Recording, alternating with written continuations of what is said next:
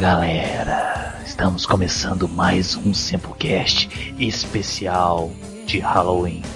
Aqui quem tá falando é o Fire e o filme oriental que mais me deu medo foi All Riders vs Die Shocker.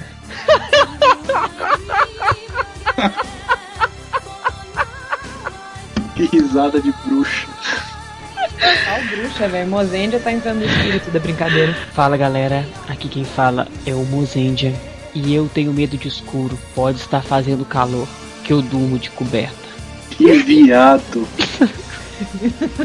que Alexandre, a última vez que a gente tentou gravar um cast de Halloween, foi ano passado, é, não foi uma experiência das mais agradáveis. Deu tudo errado, meu computador quase quebrou, então espero que dessa vez. Já, já tem um ano que eu te conheço, velho. Você vê, né? Então, oi, eu sou a Paula ou a Kari, e eu não vou ficar falando com a voz soturna que os dois falaram, e eu vejo gente morta. Ah, não, beleza. Vamos ser clichê então. I see dead peoples. Com que frequência? Todo o tempo. Não, tem que, tem que falar uma estação de rádio FM. Com que frequência? 98. Não, tem que falar uma que é internacional. Antena 1. Nacional, porra. Nacional. É porque- Ah, Antena 1. Tem Tatiaia também. ela não é nacional, ou- não, um mongol gigante. Gente, mas ela continua sendo legal. É, muito bem, galera. Como vocês podem ver, vamos fazer um especial de terror oriental. Olha, a gente tá nas rimas hoje. Pra isso, a gente trouxe o Alexandre e a Kari. O Alexandre, que já tá praticamente dono do Samplecast, e a Kari, que é nosso mascote de estimação. Então, vamos para o tema logo depois das notícias e Rider Cakes. Muito bem, então vamos para as notícias do Sempu. Nesta quinzena de notícias, Fire, tem que fazer uma voz sombria. o Sempu ainda está participando do Top 100. Votem, senão vocês serão amaldiçoados. Galera, falando sério, o top 100, o Sempu tá precisando do voto da galera. A gente entrou no top 30 e saiu alguns dias. Não, e eu tive um prejuízo danado. Eu vendi minha casa, vendi meu carro, achando que a gente ia ganhar esse prêmio, cara. E agora a gente já saiu do top 30. Mas, acalme-se. Porque o top 100, o júri popular, é uma coisa. O Sempu tá- vai sair o resultado do top 3 de júri acadêmico. Que aí nós vamos concorrer realmente. Então, até dia 10 do 11, votem no Sempu Top 100, Prêmio Top Blog 2010. O link Sim. tá aí no final do post. A outra notícia, Fire, é que eu acho que muita gente não sabe que o Sempu tem Twitter e o Semplecast também tem Twitter. Sim, o Sempocast, o endereço é muito fácil, é você colocar Sempu com dois U's e N, N de Natália, e junto Cast, C-A-S-T, Sempocast, e o do Sempu é Sempu mesmo, S-E-N-P-U-U. A última notícia é sobre a promoção Semplecast Vilões. Tá chegando. Tá chegando, galera. Em breve nós vamos gravar o Semplecast Vilões. Participem logo, mandem seus e-mails. Muito bem, participem. Ok, então vamos para os Rider Kicks.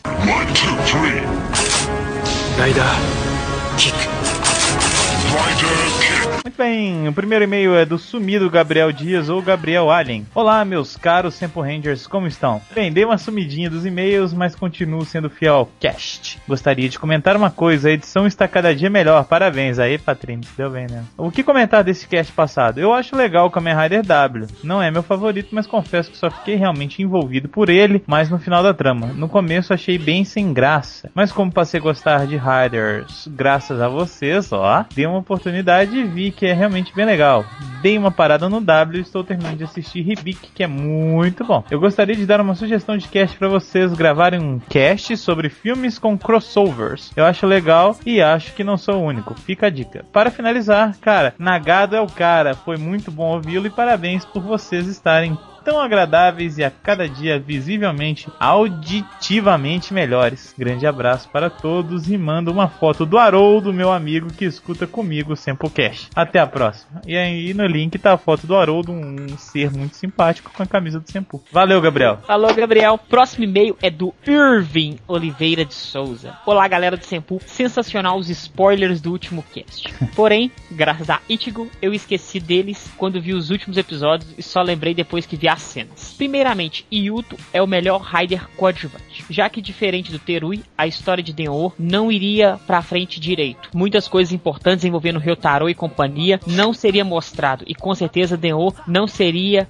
essa coisa que vem fazendo filmes e filmes e filmes. E como no e-mail anterior, deixo junto com as coisas que achei algumas perguntas para deixar no ar. É pra deixar no ar, não é pra responder. É, é pra deixar no ar, não é pra responder, então fica a cargo dos ouvintes responderem.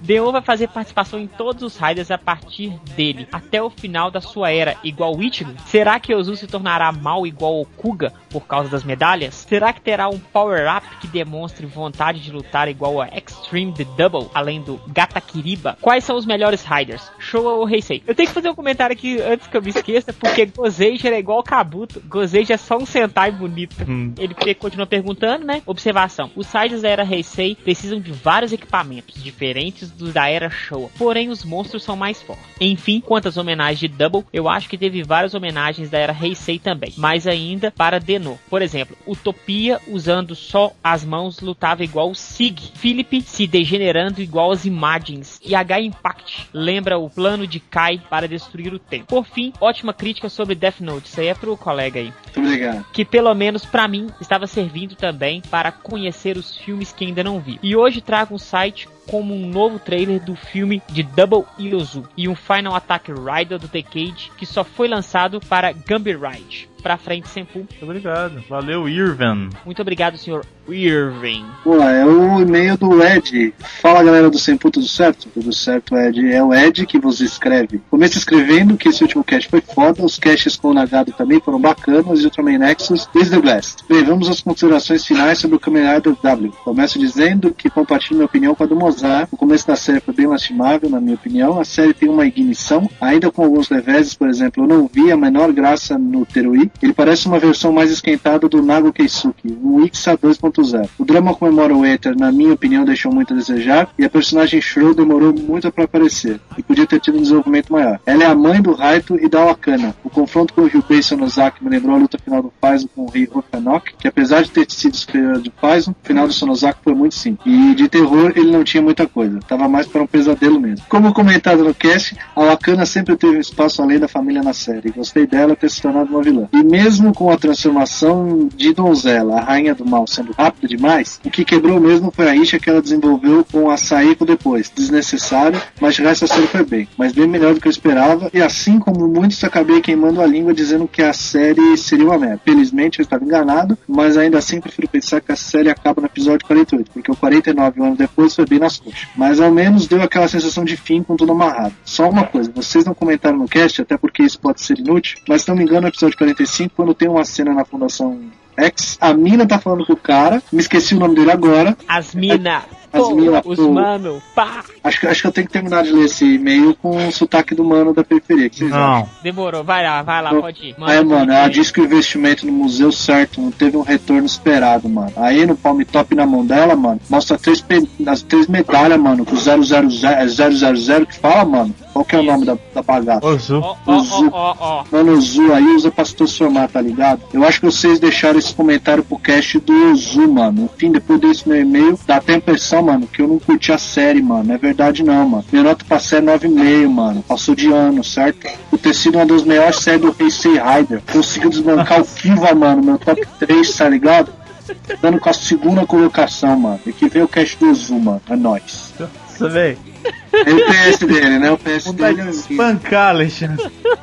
O PS vai de mano. O PS dele e o PS dele eu vou falar bonito, porque afinal ele fala da minha pessoa. Eu tenho sempre lido as críticas bem interessantes, detalhe para o bem interessantes, do Landucci, esse que fala. Eu sempre acabo escrevendo que estou esperando um certo filme certo para sugerir a crítica. Aí você tem que falar o seguinte: você tem que falar com os dois animais que estão fazendo o cast aqui, o seu pai e o seu Mozart. Eles que mandam, cara. Mas como eu não sei se vai passar por aqui, deixa a sugestão de antemão para uma crítica resenha do filme Scott Pilgrim contra o Mundo e o que ele achou do conceito bem nerd abordado no filme. Não sei se entraria na proposta do, do Senpu, porque não é uma adaptação japonesa. E aí faz um PS2 ainda por cima. Não posso deixar de comentar, atrasado eu sei, o dueto entre o Fire e o Mozart, Obrigado. cantando Rebirth. Muito obrigado. De uma certa banda de metal nacional que já teve dias melhores, concordo. Ri muito. Espero que vocês deem mais palhinhas às vezes. E tô esperando a abertura dos ursinhos carinhosos, tá? Eu tô falando que vai ter que ler, que vai ter que cantar essa merda. E pra animar vocês, esse é um vídeo que eu tinha comentado com o Mozart no MSN. O vídeo Fala Panchitas do Angra não me odeiam. Acho que me estendi demais nesse meio. Porra. Mas é pra compensar minha ausência. Abraço, galera do sempre. Valeu, Ed. Falou, Ed. Valeu.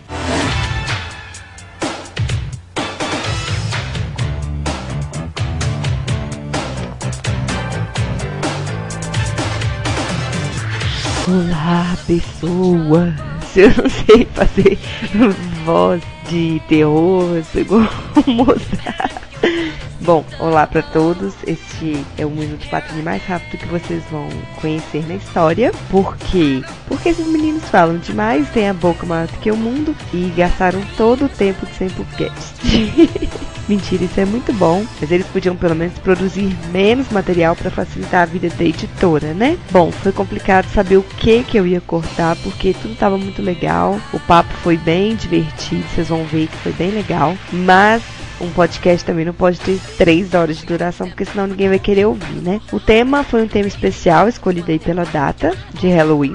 Espero que vocês se divirtam e que a maldição que recai sobre os Sempocast de Halloween não seja repassada para vocês ouvintes, que vocês tenham boa sorte depois que terminarem de ouvir. Esclarecendo o que aconteceu com a Kari realmente é verdade, tirando uma pequena parte que os meninos inventaram, mas o resto é verdadeiro. A bruxa ficou solta literalmente nesse Tempocast e no final deu tudo certo e estamos aí com este Tempocast medonho. Então aproveitem e obrigado a todos que mandaram e-mails, participaram e obrigado Alexandre, a Kari e tchau. Beijo. Até o próximo.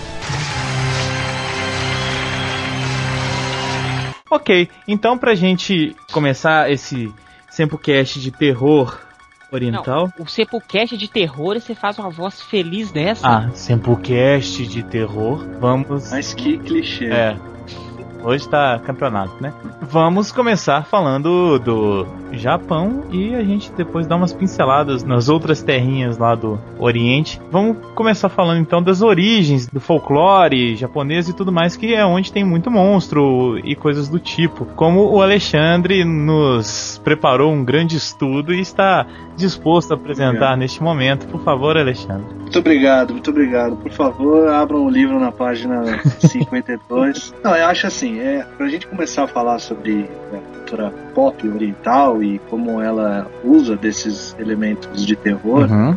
Acho legal a gente começar pelo primeiro falando de onde vêm esses mitos, né? De onde eles vêm, né? Então aqui numa pequena e, e ágil pesquisa na internet, a gente pegou algumas informações para poder passar pro espectador. Nada muito científico pra não ficar, né, boring e tal. Não, a gente não, não. vai preparar um resumo mesmo bem legal. Bem rapidinho. Isso. Então, o que a gente verificou é que existe um termo que é usado no Japão que representa fantasma, espectro, demônio, monstro, duende, chupacabra, qualquer coisa que fuja do comum, que é chamado de yokai, É. também conhecido como bakemono. Eles usam esse termo para representar essas diferentes denominações, né? Que a gente aqui a gente divide por esses nomes ocidentalizados. Essa palavra ela define-se como um fenômeno que foge do normal e que a gente pode dividir dentro dessa primeira denominação os misteriosos, que são assombrações e, enfim, espíritos, e os monstros, que são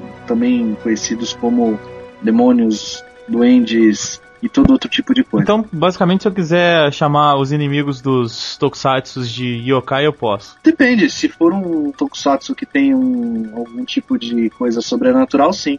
O Shinkendia, você pode fazer essa referência. É. Também tem o Kakurendia, que os inimigos são yokais. Só que yokai tem que tomar muito cuidado, porque não é só a conotação e a ideia de demônios malignos. Sim, sim.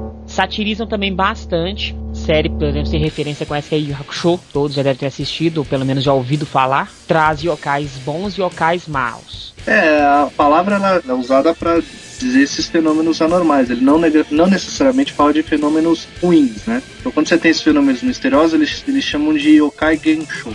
E os monstros, eles usam a denominação de yokai sonzai. E a cultura pop, obviamente, se aproveita desses elementos.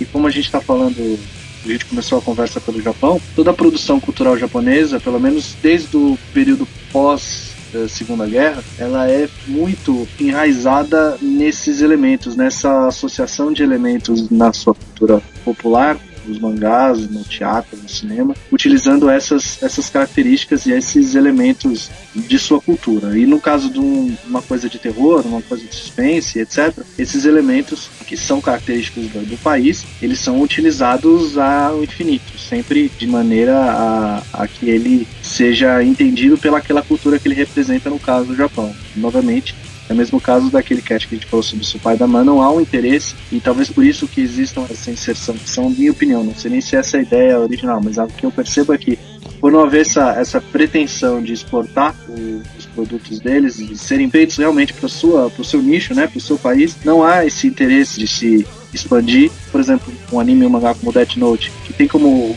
base um caderno que tem de um Shinigami, um japonês automaticamente sabe o que ele está falando, sabe o que é um Shinigami. Então eles usam também isso daí como uma forma de aproximar né, o discurso que eles fazem né, nos produtos que eles vendem com o seu público. E os Shinigamis são uma versão assim bem maligna mesmo. É, o Shinigami ele é, ele é identificado como o deus da morte na mitologia, na cultura japonesa, né? E ele funciona exatamente como a morte que a gente conhece da mitologia de todos os outros países ocidentais e até das representações de quadrinhos, etc. Funciona como alguém que leva a alma de quem morreu para um mundo posterior. Tipo a morte do Cebolinha, é, da Mônica. É, exato, exato. A morte do Cebolinha, quem lembra daquele filme do e Ted, mesma coisa. Ou até se você for pensar, o Sétimo Selo, que tem o cara vestido de morte, que joga xadrez, é, é, é a mesma representação. Uhum. Shinigami é uma representação da morte para o japonês e, e que é também utilizado em dezenas de milhares de outros lugares, não só no Death Note. O Death Note é mais conhecido porque o Shinigami é, é personagem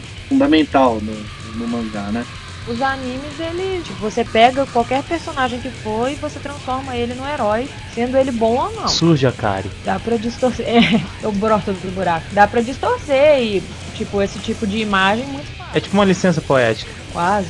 Agora, o, vocês estão falando do Shinigami, vale lembrar aqui, na, na pesquisinha que a gente fez, tem isso aqui falando e é legal. Ele é usado para representar qualquer deus da morte, né? Inclusive em, em, religiões diferentes. Eu achei isso interessante. No budismo tem um deus, no shintoísmo tem outro deus e eles todos são representados pelo Shinigami, de certa forma, deuses da morte. Qual mais outras figuras folclóricas assustadoras e mitológicas que nós temos, além do yokai, Shinigami. Então, além desses, desses seres mitológicos que a gente citou, a mitologia japonesa e oriental ela tem diversos outros elementos, positivos e negativos, como qualquer outra religião. Mas eu acho que esses dois representam bem, principalmente pro assunto que a gente vai tratar, que é cinema, quadrinhos, mangá e, e animes. Talvez se a gente fosse citar mais um, talvez seria o Kappa, que é um demôniozinho da água, que aparece em algumas outras produções. É um pequeno ser aquático. Cara, é legal lembrar também que no Japão tem uma característica de mesclar animal com gente, né? Tem o, inclusive o Tengu aqui, que é metade homem, metade corvo. E vocês podem lembrar do Jiraiya, que tinha aqueles bichinhos, passarinhos que que eram sempre três, né? Sempre três, é verdade. E eles tinham um corpo humano e era a cabeça de um corvo também. Eles chamavam Tengu? Era. Exatamente. Era Tengu Guru é, alguma coisa. Olha aí. Agora falando um pouquinho, a gente já deu uma pincelada muito rápida, né? Folclore e tudo mais. Vamos falar um pouco da literatura e do, dos mangás em geral. O que, que a gente tem de coisa mais de terror nessa literatura e mangá, assim? Uzumaki. Vocês... Uzumaki, o que, que é Uzumaki? Eu não conheço. Uzumaki é um mangá, assim, fenomenal. Uzumaki é, é muito bom. São apenas três edições. Hum. É muito bom. A garota que volta para a cidade dela, eu não sei se ela tá na cidade dela, não tô lembrado, tem muito tempo que eu li, onde tudo é dominado pela espiral. As mortes acontecem em espiral e ele é muito, muito sombrio. E tem o live action também, que Mas é o que, meio... que é espiral? Não é muito bom. Uzumaki é espiral em japonês, não é? Isso, ah, Uzumaki é a tá. tradução literal, literal, tipo, de Uzumaki espiral. espiral. Então, é basicamente isso. A história gira em torno dessa cidade onde todo, tudo acontece de forma espiral. Morte, em geral. O pai da, da principal, ele suicida dentro da máquina de lavar, porque ele acha legal a máquina de lavar girando. Aí ele entra lá dentro e morre. Mozendia, sem dar spoiler da brincadeira, recomendo pra galera, mas não estrague diversão. não, é primeira morte, então é tranquilo, mas não, assim. Cara, mas eu não entendo o que, o que, que é esse espiral que vocês estão falando. É, sabe o formato espiralado? Ah, tá. Sei. Tudo, qualquer coisa que lembre uma espiral. Por isso que o cara isso. ficou maluco com, com a Sim. máquina de lavar. Sim. As referências que eles dão é o tempo todo é, remetendo à espiral, tipo, essa coisa de impressão digital, tem o, o, labirinto, tem o cérebro, tem cabelo, mola de carro, tudo, tudo, tudo que lembra essa coisa de espiral. Que aí esse é o mangá do Junji Ito, Muito bom, por sinal. Ele escreveu um outro que eu não lembro o nome agora. Mas eu recomendo muito que o pessoal lê. Quando eu peguei o Uzumaki pra ler, eu li numa sentada só. Eu só parei de ler quando eu Eu acabei. também. Então quando você vê alguma coisa em espiral no mangá, você já deve ficar desesperado, né? Achando que alguém vai morrer e tudo mais. Tudo é inspiral no Hum, mangá. Não, porque é tudo em espiral. Então você fica, se você for parte dessa premissa, você fica desesperado da primeira página até a última. Entendi. E dá medo. Muito. Hum, Ele te deixa angustiado, né? Mas É. medo, medo não. Eu não tive, pelo menos. Mozart é fancy pants. Eu, eu, eu tenho medo escuro, gente. Você brilhou, Mozart. O Edward também brilha. Tem também um outro mangá chamado Panorama do Inferno. Nossa, esse tem cara de ser de terror, né? Nome. Ele representa a obra de Dante. Ó, Quase. Inferno de Dante? Isso. Uhum. Não. Isso. Aquele do, da. Dante Alighieri. É. Isso, ele mesmo. Não confunde com o filme do Vulcão, hein, por favor. É. Isso. Na hora que ele falou Inferno de Dante, eu falei, não. Nice, nice. É tipo um pintor que começa a pintar quadros cabulosos e parararará. É assim, não é tão bom quanto o Uzumaki. É interessante. É um mangá só, uma edição. Hum, esse eu não conheço. Também não. Mas é terror por quê? Ele não tem uma história assim assustadora. Uhum. Ele é mais cabuloso por representar, tentar representar a obra de Dante em versão de mangá. Entendi. Que é um- uma obra muito densa, né? E o cara adaptou isso no mangá de quantas páginas? Duas. 500? Não, pequena, Aí ele É deve ter, tipo, feito uma peneiragem, assim, cabulosa. 280, 208 páginas. Ah, nossa, ele peneirou demais o trem. Então deve, ser, de- deve ter sido uma coisa meio, tipo, inspirada mesmo e menos representativa, assim, quase como se fosse menos contando a história diretamente. Não é tipo assim, eu vou adaptar o Inferno de Dante. Pois é. É, uma, é mais mangá. inspiração Não. mesmo. É uma história de um chinês. Então, assim, não tem nada a ver. Que pinta quadros. É. Aí os quadros são referências do inferno do livro de Dante. Uhum. Agora fez mais sentido, mas. Entendeu? É, Vale a pena mesmo, assim, você falou que não é tão legal quanto o outro, o coisa, Se mas você, vale se você tiver alguém que te empreste, eu acho que vale mais a pena. Você me empresta depois? Não? Empresta.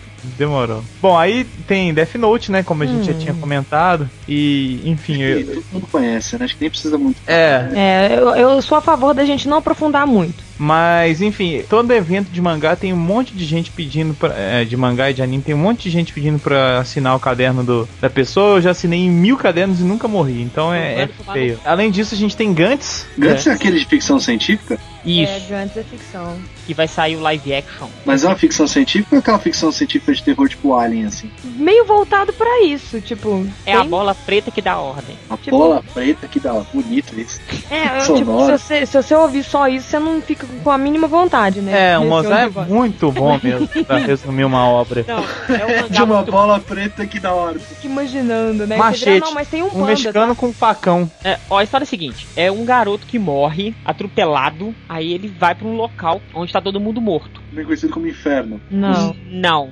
Limbo. não é. Aí a- essa esfera negra, chamada Guts, Também conhecido como bola preta. É a bola preta do planeta do Mozart. Número 8. dá ordens pro pessoal, tipo, faz como se fosse uma força-tarefa da esfera negra. Ah, então é tipo Bop mesmo, né? Não, Eles- cara. eles é, falam um pouco tipo, é, um, é meio que um Battle Royale também no final do negócio. É bom que daqui a pouco a gente já pula pra ele. Né? Ah, mas e basicamente assim, é, eles lutam contra o quê? O Mozart Cara, eu não, sabe eu não que ele posso não falar leu. muito de Gantz, porque o pouco que eu li eu não fiquei interessado. Entendi. Por causa da bola negra. Mata uma espécie de alienígenas, monstros. É. Linha do Alien mesmo, então. né? É. O legal é que você não fica naquela. Não, será que ele tá no purgatório? Sei lá. Não, não, não, Tipo assim, o cara morreu. Pronto, já foi explicado. Tipo assim, você foi pro saco e agora você trabalha pra Guts. Uhum. Muito bem. Tipo, é pretty much. Só que sim, é como se eles entrassem num jogo. E eles têm que sobreviver. Hum, isso eu não sabia. O objetivo deles é sobreviver. Uma curiosidade legal é que o ator que faz o principal do live action do Guts é o mesmo ator que fez Detroit Metal City e o El live action, no live action de Death Note. Já que citou Battle Royale, vamos passar pra Battle Royale, que eu acho fenomenal. Muito bom. Muito e que o Alexandre detestou o filme. Isso. Ah, mas o filme é meia boca mesmo. O filme eu não gostei. Eu adoro mangá. Eu li em uma semana aqueles 290 volumes diferentes. Nossa, é muito longo e não conseguia parar de ler. E a história é muito boa. Uma mistura insana de reality show com filme de matança e todos os personagens têm importância, todos os personagens é, deles é, é legal, você conhecer a história daquele pessoal é interessante. E quando for Eu fazer o filme, Eu adoro aquela adolescente puta que é, todo mundo gosta da, da adolescente puta, todo mundo É, eu quer. ia falar isso. Tipo, o Mozendia gosta da adolescente puta. Ai, meu Deus, que surpresa.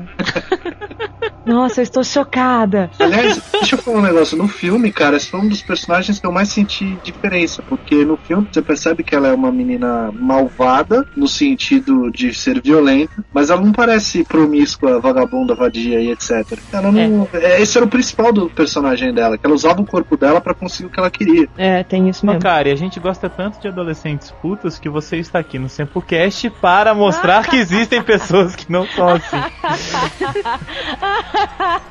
Imbecil, velho. Para mostrar que existem mulheres que não são assim.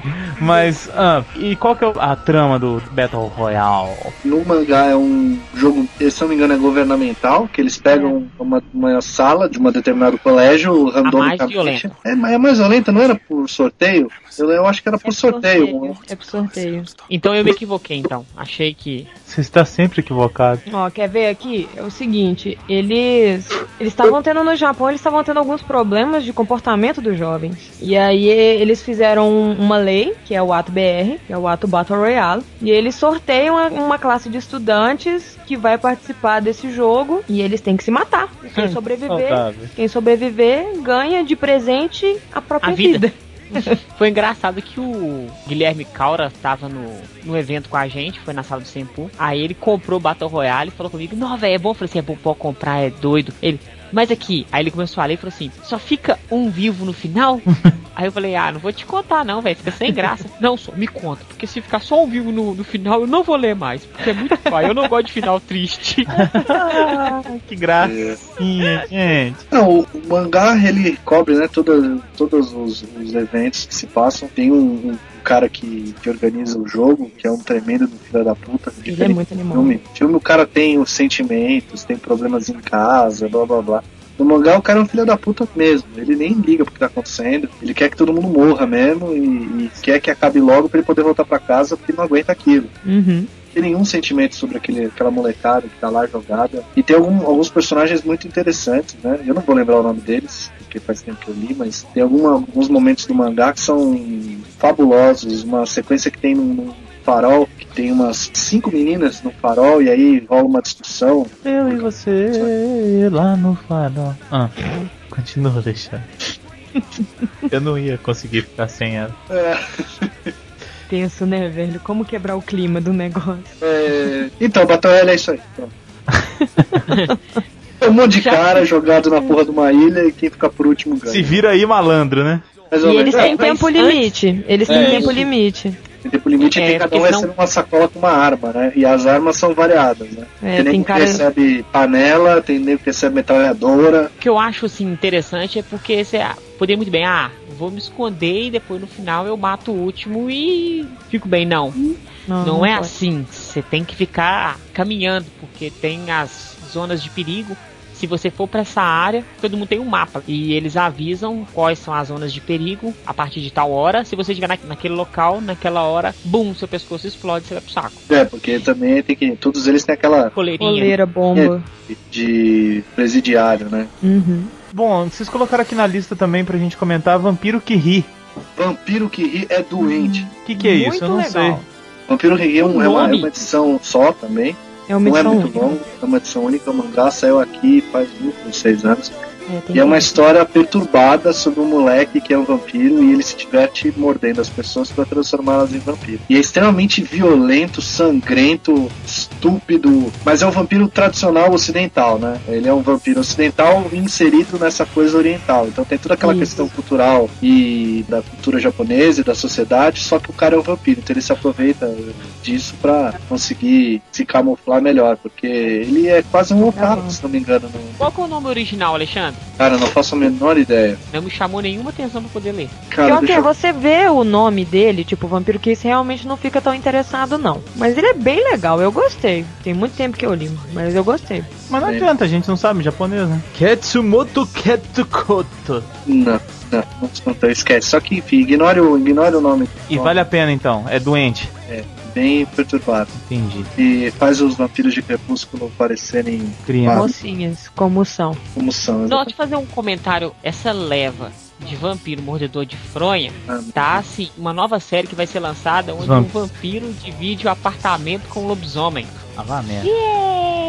Eles são Eu só- amigos e o, va- o vampiro quer parar de morder gente. É o lobisomem que é amigo dele, Cara, ajuda ele a se alimentar só de Imagina, Bram Stoker chegando isso no caixão dele.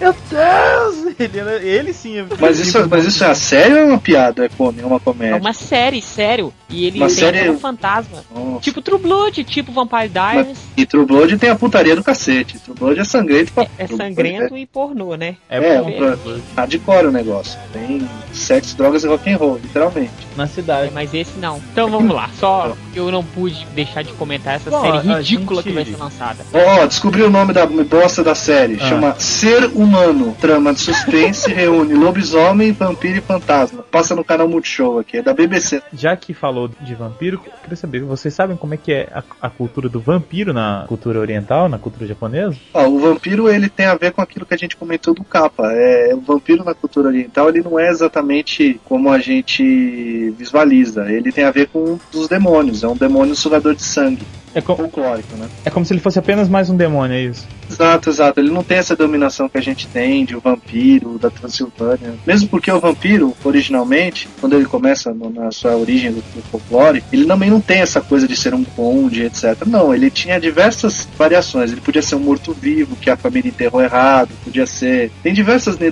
Cada país do mundo tem a sua, o seu mito de vampiro, de demônio que suga sangue. E aí tem dos mais variados. Tem desde desse japonês, que é um demônio, literalmente, que suga sangue. Tem de mulher que, que luz a criança morta e depois suga o sangue das crianças para poder alimentar o seu filho morto. Tem de tudo. Então é. Tem o vampiro- Bento Carneiro. tem o Bento Carneiro, vampiro brasileiro, vampiro fantástico. Tem, tem, aquele do, do- da Turma do Arrepio. Quem lembra da Turma do Arrepio? Eu lembro. Tem o do Maurício de Souza também. Lembra do Maurício de Souza? Zé Vampir.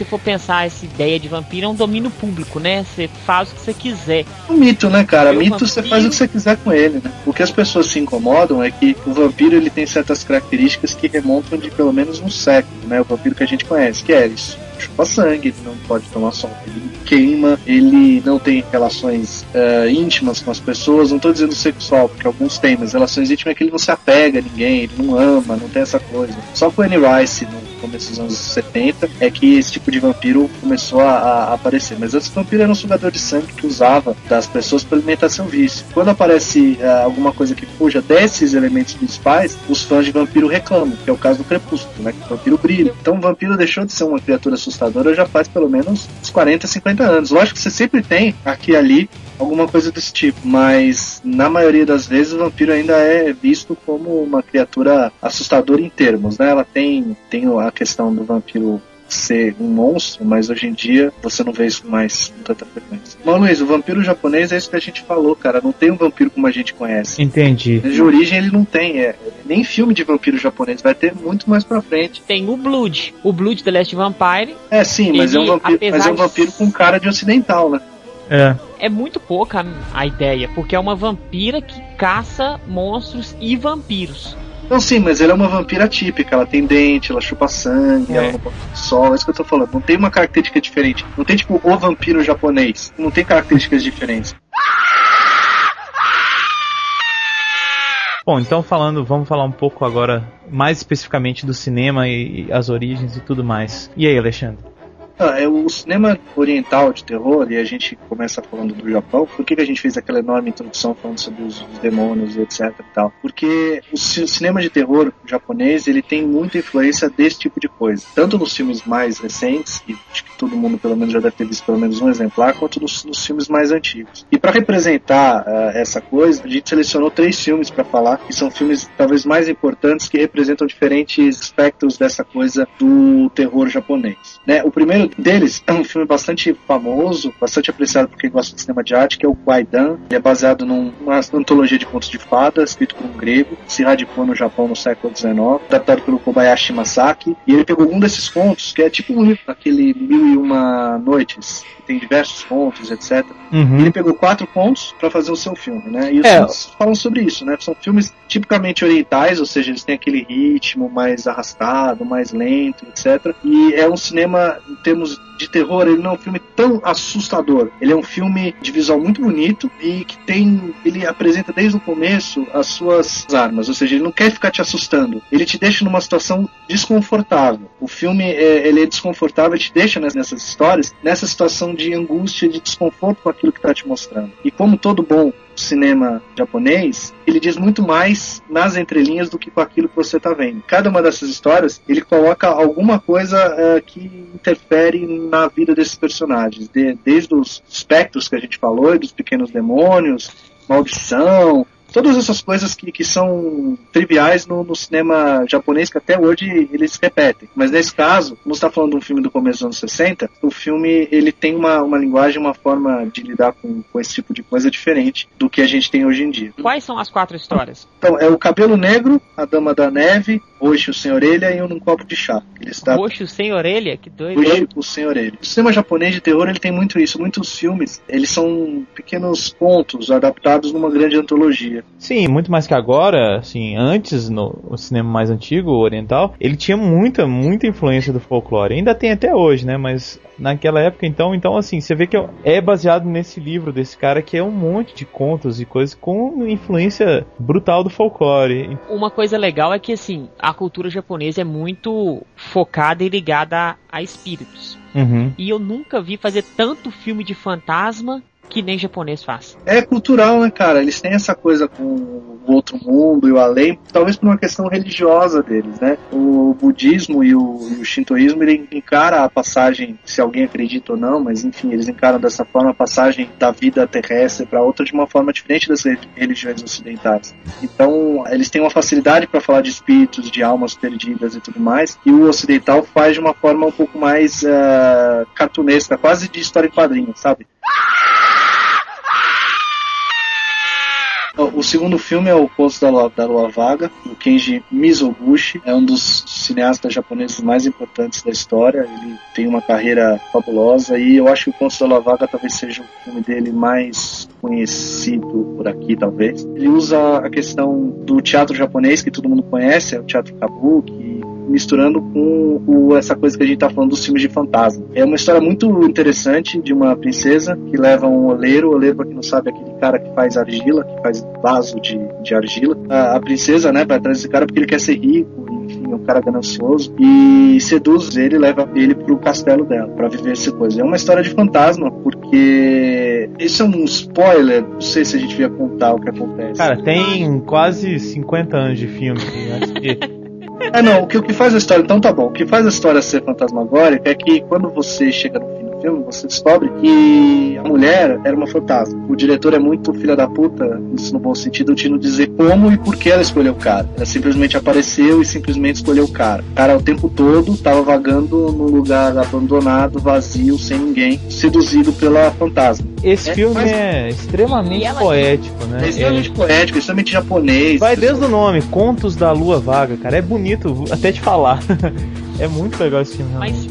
Mas agora você me deixou assim. A mulher, ela tinha matéria, ele tocava nela, Sim, era uma, uma projeção, uma outras pessoas viam ela ou não? Só ele. Não, porque o filme faz tempo que eu pra ser bem sincero com você, mas eu tenho quase certeza que é um filme que se tiver mais de três personagens é muito. Eu acho que é quase um, um duelo dos dois ali. São quase só os dois juntos. Nossa. O filme é bastante oriental, né? Então não é pra todo mundo. O pessoal que, que curte uma coisa mais de ação e, e aventura talvez não curta muito porque ele é lento. Ele é mais lento até do que o Guaidan, que tem uma coisa visual muito bonita e etc. Esse é bem mais lento, ele é bem mais arrastado. Ele tem muitas cenas de silêncio absoluto e etc. Mas ele é uma, uma história de, de obsessão e de poesia muito bonita mesmo. Ele é, dá medo. o cinema japonês de não me dá medo, cara. Ele me dá angústia, ele me deixa angustiado. Te deixa desconfortável. Exato, ele me deixa desconfortável, porque a história é tão poética, tão não sei o quê, que você, quando o cara descobre que na verdade é uma ilusão, você cai junto com o cara, você fala, olha o que aconteceu com o cara. Na hora que você descobre, você já pensa em 500 possibilidades. Será que o cara morreu também? Será que ela existe de Ah. verdade? Será que o cara tá louco? Será que é um sonho do cara? Será que é uma segunda. Enfim, tem 500 opções. Num- Numa, numa cena você pensa em 500 opções. É muito bonito mesmo. E o, o melhor é que o, o diretor ele não te explica, ele não faz a menor questão de explicar o que, que aconteceu. Então, aí a gente, o terceiro filme que a gente separou é Unibaba, A Mulher Demônio, do Kaneto Shindo, filme de 64. Mais uma vez a gente vê o folclore aí, né? É, exatamente. O nome Unibaba é, é, é a questão da máscara. É uma máscara que representa é, um rosto feminino. Fazendo uma menção aqui a Thaís, um beijo pra Thaís. Thaís que gosta muito da máscara.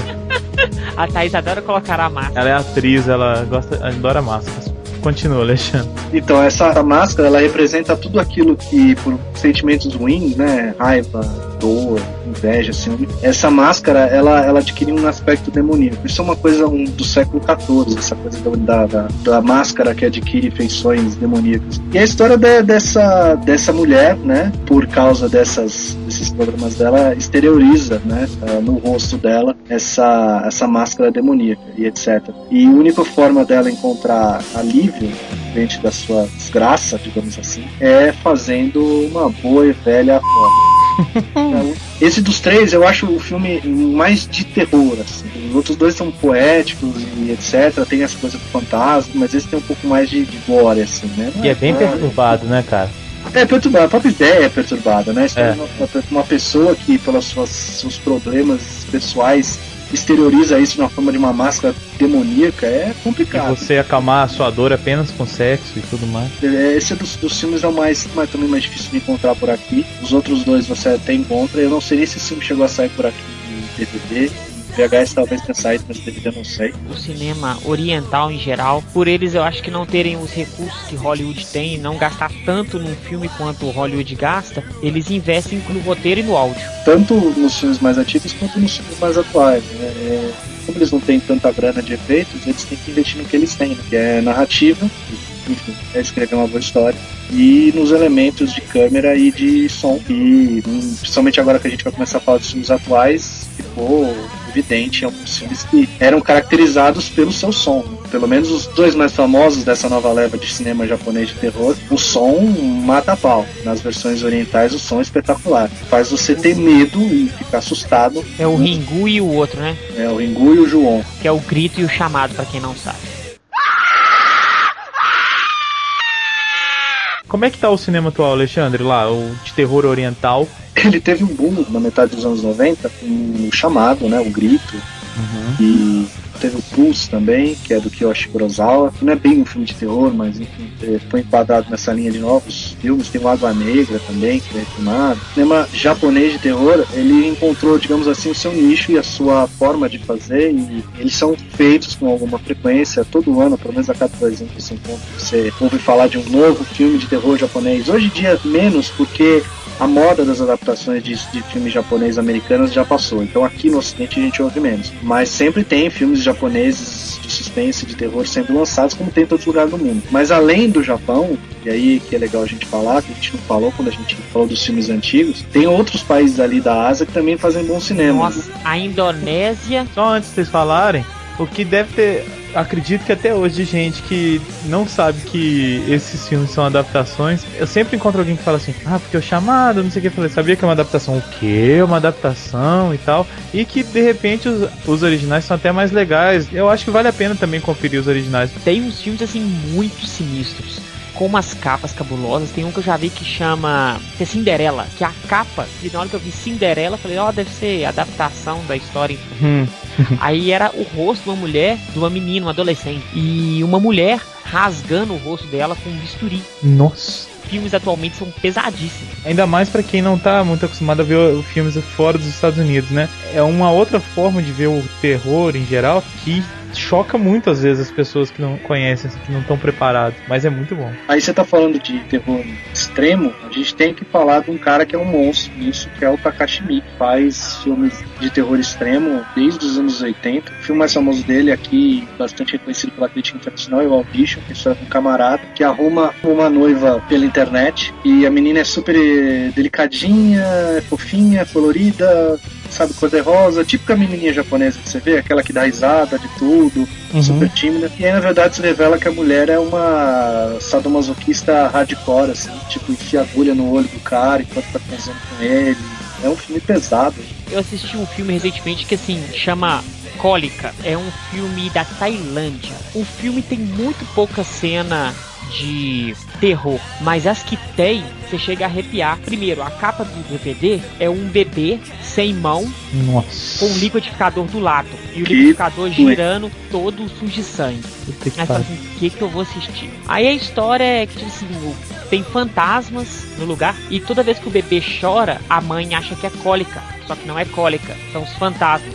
E no final do filme, você vai arrepiando com o filme, assim, ao desenrolar. Eu sei que é spoiler, mas eu vou dar que é assim, que é uma cena assim muito chocante. O pai tá no banheiro, a porta se fecha sozinha, se tranca, ele não consegue sair e a mãe vê um corpo na, na sala, grita, o cara tentando abrir a porta do banheiro pra ver o que ela quer e o bebê chorando, chorando, chorando, chorando. Aí ela olha no vidro, tem um tanto de tipo morto-vivo, os fantasmas mesmo. Ela corre pro quarto pegar o bebê. O pai ele mexe com algum tipo conserto de madeira, de estofado assim, e ele tem aquelas grampeador, só que daqueles grampeador grosso, só que ele é automático, é a gás. E os fantasmas vão mexendo naquele negócio, que o negócio cai, e aquele negócio começa a bater, tentar atirar na mulher, só que não consegue. A mulher é costureira, ela coloca a mão na máquina de costura, a máquina de costura liga sozinha, começa a costurar o dedo dela, furando. E você vai angustiando que o bebê chorando, o cara tentando sair e, e a mulher perdendo o dedo. Nossa, deve ser bizarraço. Qual que é o nome? É cólica, né? Fica aí pros ouvintes. Cólica. É, cólica. Falar dos filmes japoneses e orientais, a gente tem que citar pelo menos dois mais importantes, né? Pelo menos os mais famosos, né? Que é o João, que é aqui virou o grito, né? Que é da... João. E o É, Ringu, é sério. o chamado. Que também chama, que não tem nada a ver com chamado, né? Que é The Ring, que é. Não sei o que chama aqui chamado. Não tem nada de chamado. Ring é. porque Professor Luiz, o que que é ring? Tra- tradução perfeita da, do, do inglês. O que é? The Do Ring? inglês para o português, ring quer dizer anel. Vide a famosa série de filmes baseada na obra de J.R.R. Tolkien, Lord of the Rings, O Senhor dos Anéis. A Nossa. forma The Ring recebeu este nome para este filme pelo motivo da capa ser o, o poço, e você só enxerga a parte do céu que o poço demonstra e ali você enxerga um anel. Anel em inglês é ring. O filme se chama The Ring graças a esta pequena cena, porém significante para todo o filme. Palmas para o Luiz. Obrigado. Eu assisti na ordem correta, né? Eu assisti o Ring 0, depois o 1 e o 2. Existe isso? É, tem, são três filmes no Japão. São três Porra. filmes, porque o zero mostra como que o pai matou. A menina é uma adolescente uma- e quem mata é a pequena, é a mais nova. E a mais velha faz teatro, sofre bullying. Toda vez que ela deseja mal pra pessoa que prejudicou ela, ou então tá chateando ela, a irmã mais nova aparece pra levar pro papai do céu. Eu vi só o primeiro, Ringo. Eu vi só o primeiro e achei ele muito melhor que o americano, Nos Estados Unidos só tem um, um e o dois. 1 e o 2. Mas aí não tem nada a ver. O 2 já não tem nada a ver com o 2 japonês. Os dois Só, japoneses. só o chamado que tem a ver com o Ringu. Entendi. né? É aquilo que a gente comentou sobre a forma de, de fumar, né? O Ringu pra mim foi um, gra- um grande exemplo disso. Se vocês conseguirem assistir o Ringu japonês, pensando como a tensão que o filme tem, ele não vem de nenhum efeito especial, nem da menina com o cabelo preto andando do nada, nem do barulho, nem do telefone, tem nada a ver. É a forma que o cara filma. Tem uma cena que eu sempre me lembro quando eu falo sobre eh, cinema japonês, essa forma de como criar tensão com pouca coisa, que é uma cena que o, a personagem principal chega no camping, lá onde tem o tal poço, encontra a fita original e vai assistir. O cara enquadra a cena de uma maneira que você pode até pensar que ele está fazendo uma maneira tecnicamente errada, porque ele, ele enquadra o personagem num quarto da, da- dela e os outros dois quartos ficam vazios. E num desses se a gente for dividir a tela em três quartos, o terceiro quarto da tela é uma porta vazia, uma porta aberta. Então você fica o tempo todo achando que alguma coisa a qualquer momento, enquanto ela tá vendo o filme, vai sair desse quarto. E não acontece absolutamente nada. Mas só essa sensação que você tem faz você ficar tenso. E o filme, o Ringu, ele faz isso pro filme inteiro. E a capa também te chama atenção, que é aquele olho esbugalhado. Muito melhor que americano. Agora, isso que a gente tá falando depende do público também, né? Mas realmente eu prefiro de tudo do filme original. Inclusive o, o chamado, no caso o Ringu, ele é legal porque a gente pode ver algumas características dos filmes orientais modernos, que até a gente separou aqui, tem bastante dessas características no filme. Por exemplo, pouco sangue, que é uma característica dos filmes, né? Não tem muita coisa. Tem o negócio da, da tecnologia. Trashes, né? É, tirando os trash, claro. Vampire, Vampire Girl versus Frankenstein Girl, Isso. Robo Geisha, entre outros aí que eu acho São que o foco bons. é o sangue. É, É, mas aí o foco é mesmo isso, mas isso é em qualquer lugar, né? Filme trash de terror podrão, ele é assim em todo lugar. além disso tem o negócio do terror associado à tecnologia, né? Tem a fita da, da menina, do chamado, do Ringu. Tem o negócio da fotografia daquele filme dos espíritos. Que é tailandês, mas tenta no mesmo balaio, né? É, entra na coisa oriental. O telefone que toca pra falar se é vendês, mas no caso, eu eu não sei se tem isso. Tem isso no Ringu também? Tem, tem, tem. Tem.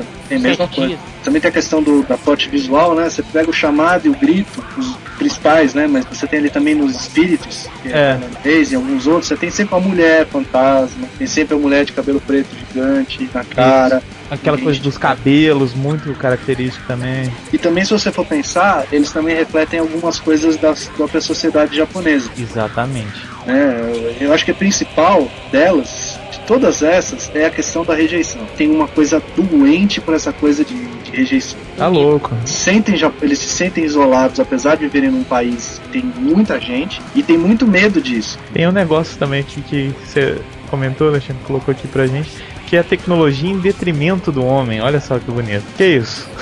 Não, o que acontece é o seguinte: em alguns filmes, a ficção científica japonesa, a grande maioria dos animes de ação, eles se passam onde? Numa sociedade Cultura. apocalíptica. Pós-apocalíptico. onde tudo acabou e só restaram a meia dúzia. Isso é um primeiro reflexo. Isso também é uma forma de terror. Sociedades que passaram por alguma espécie de cataclisma e etc. e se tornaram extremamente tecnológicas. Eles têm Akira. muito. Akira. In The Shell. O Akira parece que vai sair o live, né? Tem rumores, até hoje a gente escuta rumores. Eu acho que essa é uma tremenda cagada, cara, de, de saída, porque o filme, o filme é tão bom do jeito que ele é, ele é tão, é tão. tem tanto a ver com o que a gente tá falando, tem tanto a ver com um país específico. Eu acho que o Akira ele, ele encaixa todas essas características que a gente colocou como reflexo da sociedade. Inclusive, quem não assistiu Akira e não leu Akira, pa, para o cast agora e corre atrás, porque, cara, é um, tá no meu, no meu top de filmes aí, inclusive de filmes live action, que tá concorrendo igual, cara. É muito bom. E é o maior representante dessa, dessa coisa do japonês, do medo do- do- da tecnologia. Que não deixa de ser um terror, né? Não é um terror como aqueles outros que a gente falou, né? Ligado a folclore ou mesmo a questões gore, mas é um terror muito mais palpável, né? É a substituição do homem pela máquina. Um filme novo que saiu aí, que a galera pode conferir, que é bem interessante, chama Big Tits Dragon, Zombie vs Strippers. O inglês dele está correto, senhor Fire? Tá quase, é isso mesmo, vai lá. É, como é que é? Os dragões eles tão- são peitudas? São mulheres Não, dragões? não, tem Ou nada são de dragão, não. O dragão é só pra falar que elas são caçadas. Guerreiras. Isso. É a história de uma stripper que acaba de voltar do México e recebe uma oferta de um novo trabalho, mas quando ela chega na cidade, a cidade está deserta, Deve Quem ser tá muito cidade? bom esse filme. Cheio de zumbis e vampiros. Aí as strippers começam a caçar essas criaturas das trevas. Muito bom mesmo pra quem. parece- Você chegou a ver um, um americano que chama Zumbi Strippers? É horroroso, é muito ruim. Tem um cara que é um dos personagens é o ator que fazia o Fred Krueger, o Robert Englund. Ele faz o dono da, da boate striptease. As atrizes, entre aspas, são todas capas de Playboy. Não tem drogas, não tem sexo, não tem rock and roll. Uma bosta. Falar bem rapidinho, porque não, não vou entrar em muito nesse tema, mas na música também, pelo menos no Japão, principalmente no J-Rock, existem algumas bandas que elas fazem menção ou são praticamente voltadas para essa coisa mais de terror. Aqui eu separei algumas, só separei três Não sei se vocês conhecem. Eu Que- conheço uma que é, assim, acho muito foda, que é Fantasmagoria. É, essa eu não conheço. Ela é japonesa. É, e eu achei, assim, muito, muito legal. Bom, as outras bandas que eu separei aqui, eu nunca soube pronunciar o nome certo delas, então eu vou falar como tá escrito aqui. Dir em Grey, que deve ser Diru em Gurei, que é, cara, é um som pesado e os clipes são terror gore mesmo. Um deles tem uma cena de uma geisha andando num. num- A geisha já foi morta, ela foi estuprada, morta, e aí a geisha tá andando numa espécie de limbo, isso tudo no clipe. E nesse limbo ela vê a cabeça de uma criança, provavelmente era o filho dela, e começa a comer a cabeça da criança. E isso é uma, uma paranoia. E tem um cara com um pênis mortal, assim, é bem trash, cara. A banda tem um som pesadaço também, cara. Dizem que o vocalista é, ele é tão transtornado que ele se agride durante os shows e fica sangrando. Enfim, é, é bem obscuro. A outra que eu separei é a Maris Mísera, não sei como é que fala. Que os caras fazem realmente o, o visual cake, mas é bem legal, eles são bem voltados pra essa temática é, vampírica e fantasmagórica. Inclusive, eles têm um filme de vampiros. Battlefield japonês ou não? Não, é mais. Sei lá, cara, eles têm uns elementos meio clássicos, assim, também, meio barrocos. Tem até um clipe deles que chama Beast of Blood, que é a besta do sangue, né? Que é, que é legal. Nesse clipe tem a coisa dos espelhos também, que me lembrou um pouco o Ringu. E as duas bandas são bem legais. Eu não conhecia as que o Mozart falou, mas eu acredito que vocês procurando vão achar mais coisas ainda, que eles gostam muito dessa temática lá pra música. Então procurem mais. Mas essas duas são legais, vou colocar os clipes aí pra vocês assistirem no link. O Fantasmagoria que eu recomendo pra galera assistir não é tão cabuloso assim. A música ela é mais puxada pro gótico. Do, é a música Never Rebellion. E o link também do Dear Grey Obscure sem censura. Lembrando, pra você assistir o vídeo sem censura, você precisa estar logado no YouTube. E ser maior de 18 anos, ok? Crianças mais 18 anos. não assistam. O Luiz agora é um grande fã de black metal. por Sempre fui. Você já ouviu falar de uma banda de Taiwan chamada Tonic? Não. O nome dela é praticamente indecifrável, é C-H-T-H-O-N-I-C. Citonic, mas o nome certo, a forma de pronunciar é Tonic. É uma banda de Taiwan, de black metal, e diferente das outras bandas, eles falam sobre os mitos e lendas de Taiwan. Lembra um pouco o Cradle Field, porque tem aqueles teclados e o cara parece um bebê sendo estuprado, gritando, seja, cantando. Luiz, que é um grande fã desse tipo de, de barulho sonoro, procure porque eu tenho quase certeza que você vai gostar. Eu não sei como eu tinha te falado antes dessa beleza de banda. Eu não gosto de black metal no geral, cara. Eu gosto só de algumas bandas porque eu acho aquelas black metal true muito, muito chato. Pra gente terminar o nosso cast, que já tá bem compridinho, a gente não podia deixar de falar realmente da parte mais voltada pro nosso site, que é terror no Tokusatsu. Agora a gente vai falar disso? Meu Olha Deus, só. Achei que ia falar, não, hein? Não, tem que falar, a gente não pode deixar de falar. E inclusive tudo começou há um tempo atrás, na Ilha do Sol. O destino te mandou de volta para o meu carro. Mas enfim, tudo começou há um tempo atrás na com Na ilha do Godzilla. na ilha do Godzilla, né, cara? Porque Tudo o começou há um tempo atrás na Terra do Sol. Olha! Ah, não. Que aí? Cara, parabéns. Olha, Quando um gigantesco lagarto atravessou o mar. mas é isso, Godzilla realmente foi um, um marco em todos os sentidos lá no Japão, na cultura pop e até pro mundo todo, né? Godzilla também é um monstro, então ele não podia ficar de fora desse cast de terror. Eu acho que o Godzilla merece um cast só pra ele. Eu também acho. Então, Também a- acho. ah, citando ele rapidinho, assim como ele tem o Motra, o Gamera, que aquela galera de monstros de lá que aterrorizavam o Japão e confusões da pesada eram o pessoal, Galerinha da a pesada. galerinha da pesada. Enfim, Boa tarde. Sessão da tarde.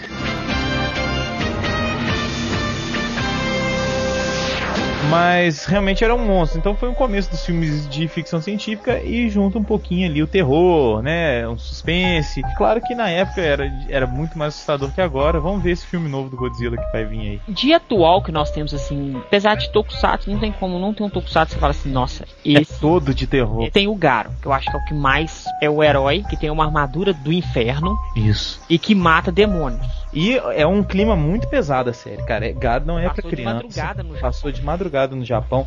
Inclusive os próprios monstros, eles não têm aquele visual mais infantil que tem nos outros tokusatsu. Eles são monstros mesmo. Você tem medo. Não é só a criança que vai ter medo, não. Eles são assustadores de verdade. E a trama é muito adulta, né? Eu É- acho o Garo muito foda. Outro que a gente pode citar também, que eu acho que tem um visual sombrio também, é o Kamen Rider ZO, Esse eu nunca que assisti. é, um, que é apenas um filme. outra série que não é de terror, mas ela mexe muito com o folclore do, do Japão é o, o Lion Man. Na verdade, é até bem engraçado a gente comentar É isso. Lion Man? É, cara. Para, Luiz. Não, olha só, ela, ela não é de terror, presta atenção, já, eu acabei de falar isso, mas ela tem essa coisa do folclore, dos demônios e bestas, sabe, que tem na cultura tradicional japonesa. E é por vocês verem como é que tem uma coisa um pouco de terror, chama o Mantor do Diabo, cara. A série não pode ter um elemento que não seja de terror, chamando assim, um Mantor do Diabo. Mas enfim, outra série que tem um clima bem denso, bem obscuro, é Metalder. Metal The Sim. Sim, realmente ela Era a armadura de Tokusatsu de todos os tempos. É, tirando isso, que eu não concordo com a opinião do Alexandre, ele tem um clima muito denso. Como nós falamos no, no cast, né, de Metalder, Aham. cast só pra ele, a ideia de você ser um vilão, de escravizar a raça humana, já dá uma ideia sombria. Outra coisa que é legal é que esse império obscuro das trevas do mal, From Hell aí, ele realmente tem aquelas disputas e intrigas dentro do próprio império. O Neros também é uma, uma figura bem sinistra.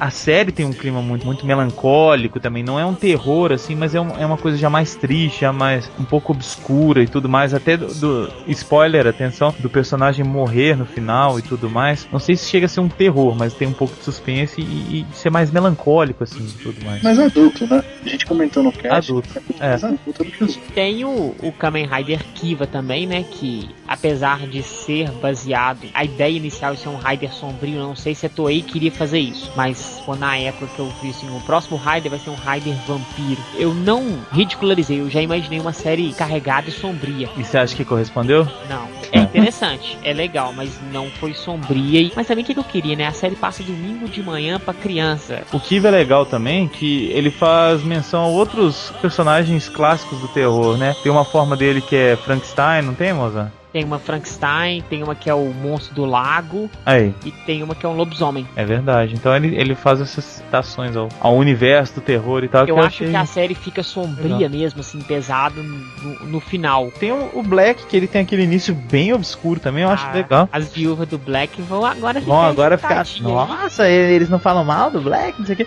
Não, eu gosto até do Black algumas coisas e tal. E realmente essa, essa primeira parte do Black, que ele tá se transformando em Black e, e o irmão dele em Shadow Moon, tem uma coisa bem assim de filme de terror. Inclusive filme de terror japonês, que mistura tecnologia com animais e coisas do tipo. A tecnologia em detrimento da humanidade. Olha aí.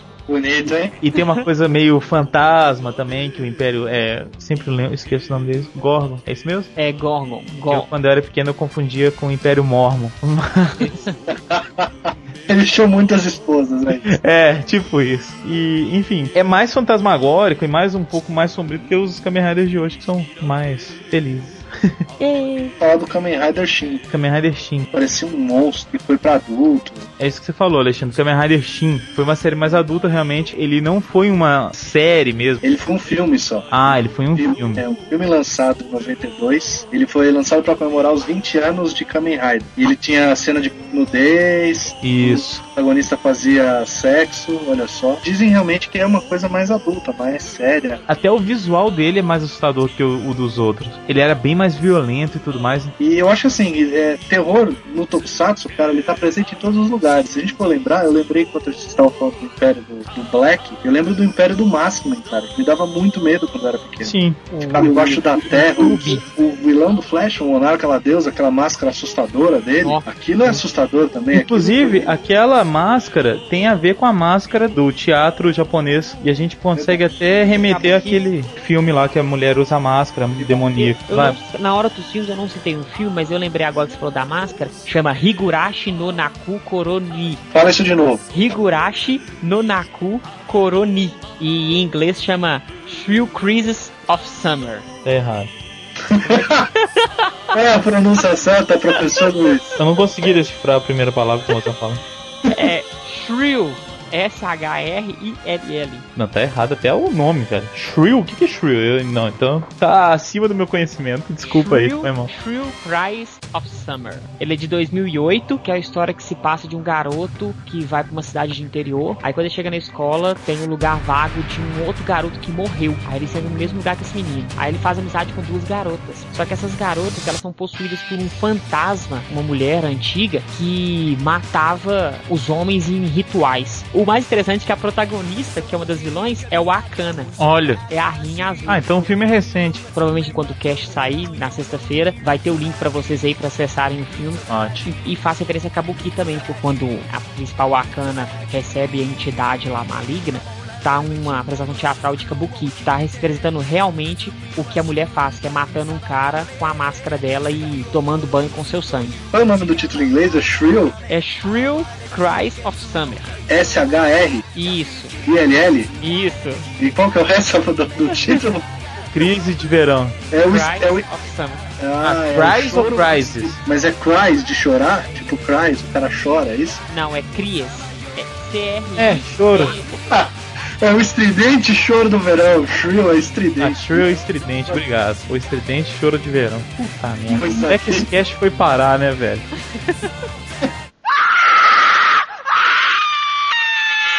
Bom, o Toku ele é cheio de menções ao terror. Não dá pra gente falar de todos. Fica aqui pro final do cast um convite pra vocês mandarem os- as cenas que vocês ficavam com medo ou as séries que mais deixavam vocês com medo. Então, espero que vocês possam assistir. Dormir, porque a maldição pegou a Kari. É, é isso Vocês que eu ia não falar. mais a voz dela? Vocês que não escutaram estão sendo anunciados agora da maldição que a gente tem quando grava casts de, de Halloween. Um ano atrás eu e o Alexandre fomos gravar um cast de Halloween também por um outro podcast. Foram umas Vai, 15 por favor. tentativas numa noite e toda hora alguém caía ou o cast não gravava. E agora aconteceu a mesma coisa. Como vocês podem notar, a Kari foi sumindo do cast, né? Na Durante a gravação. verdade, alguém escreveu o nome dela no Death Note. Não, Isso. a Kari sumiu do MSN, ela não atende telefone. Nós estamos falando sério, ela não atende os telefonemas. É. Tocamos o Nossa. cast sem ela. A gente não sabe. Gravamos que, o que cast descanse em paz, né?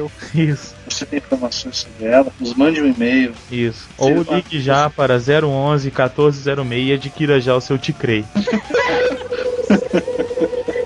Chegamos ao fim desse cast de terror, que é um tema gigante, chicante. Eu queria agradecer mais uma vez ao Landucci, que já é mais membro do Sempu que a gente. Obrigado. E a, sempre rala mais, né? ele que fez essa pauta bonita. Eu fui ajudando ele de certa forma, mas a- o mérito é dele. Então, se for a merda, a culpa é minha. Então, se ficou ruim, mandem xingos para o fotograma digital. O Sempu não tem nenhum vínculo com o Alexandre. Não, Obrigado. Mas muito obrigado, obrigado a Paulo que desapareceu, que descansa em pança. É isso aí, pessoal. Nos falamos em breve. Um feliz Halloween pra vocês, doces e travessuras. É isso, valeu. Ho, ho, ho, ho. Por que, que você tá rindo igual Papai Noel, velho? Eu queria fazer uma, uma risada de monstro pra despedir, só que saiu o Papai Noel. então, boa noite, ou boa tarde, ou bom dia. É show de trupa. Tomem cuidado, porque quando vocês menos esperarem, vocês podem dormir. E no sono, ah, aí é perigoso. Parece um Mozart pelado no sonho. Não, parece o, o, o Fred Krueger. Alexandre. Bom, primeiro é, foi enorme esse cast e imagino que o que vocês vão estar ouvindo também deve ter ficado bastante grande. Eu tô aproveitando essa gravação para pedir desculpas à editora antecipadamente. Pra minha ideia de jirico de fazer essa pauta, de colocar tantas coisas pra falar, porque a gente podia simplesmente ter falado sobre o Topus de terror, né? Ou vampiros, como a gente tinha decidido, mas eu quis sacanear minha namorada. Talvez a gente termine o namoro depois dessa afirmação minha. que eu- Bom, agradecer de novo, né? Acho que o cast ficou legal. Meus pêsames à família Da Kari. Peraí, vamos, vamos nos unir e chamar a Kari aqui. É, Kari, por favor, se você estiver ouvindo do Além responda. Oi, gente. Que o espírito da Kari. Eu morri de paixão e desgosto pelo Ticrei. Adeus. Adeus, Sempu. Obrigado. Valeu, galera. Até o próximo.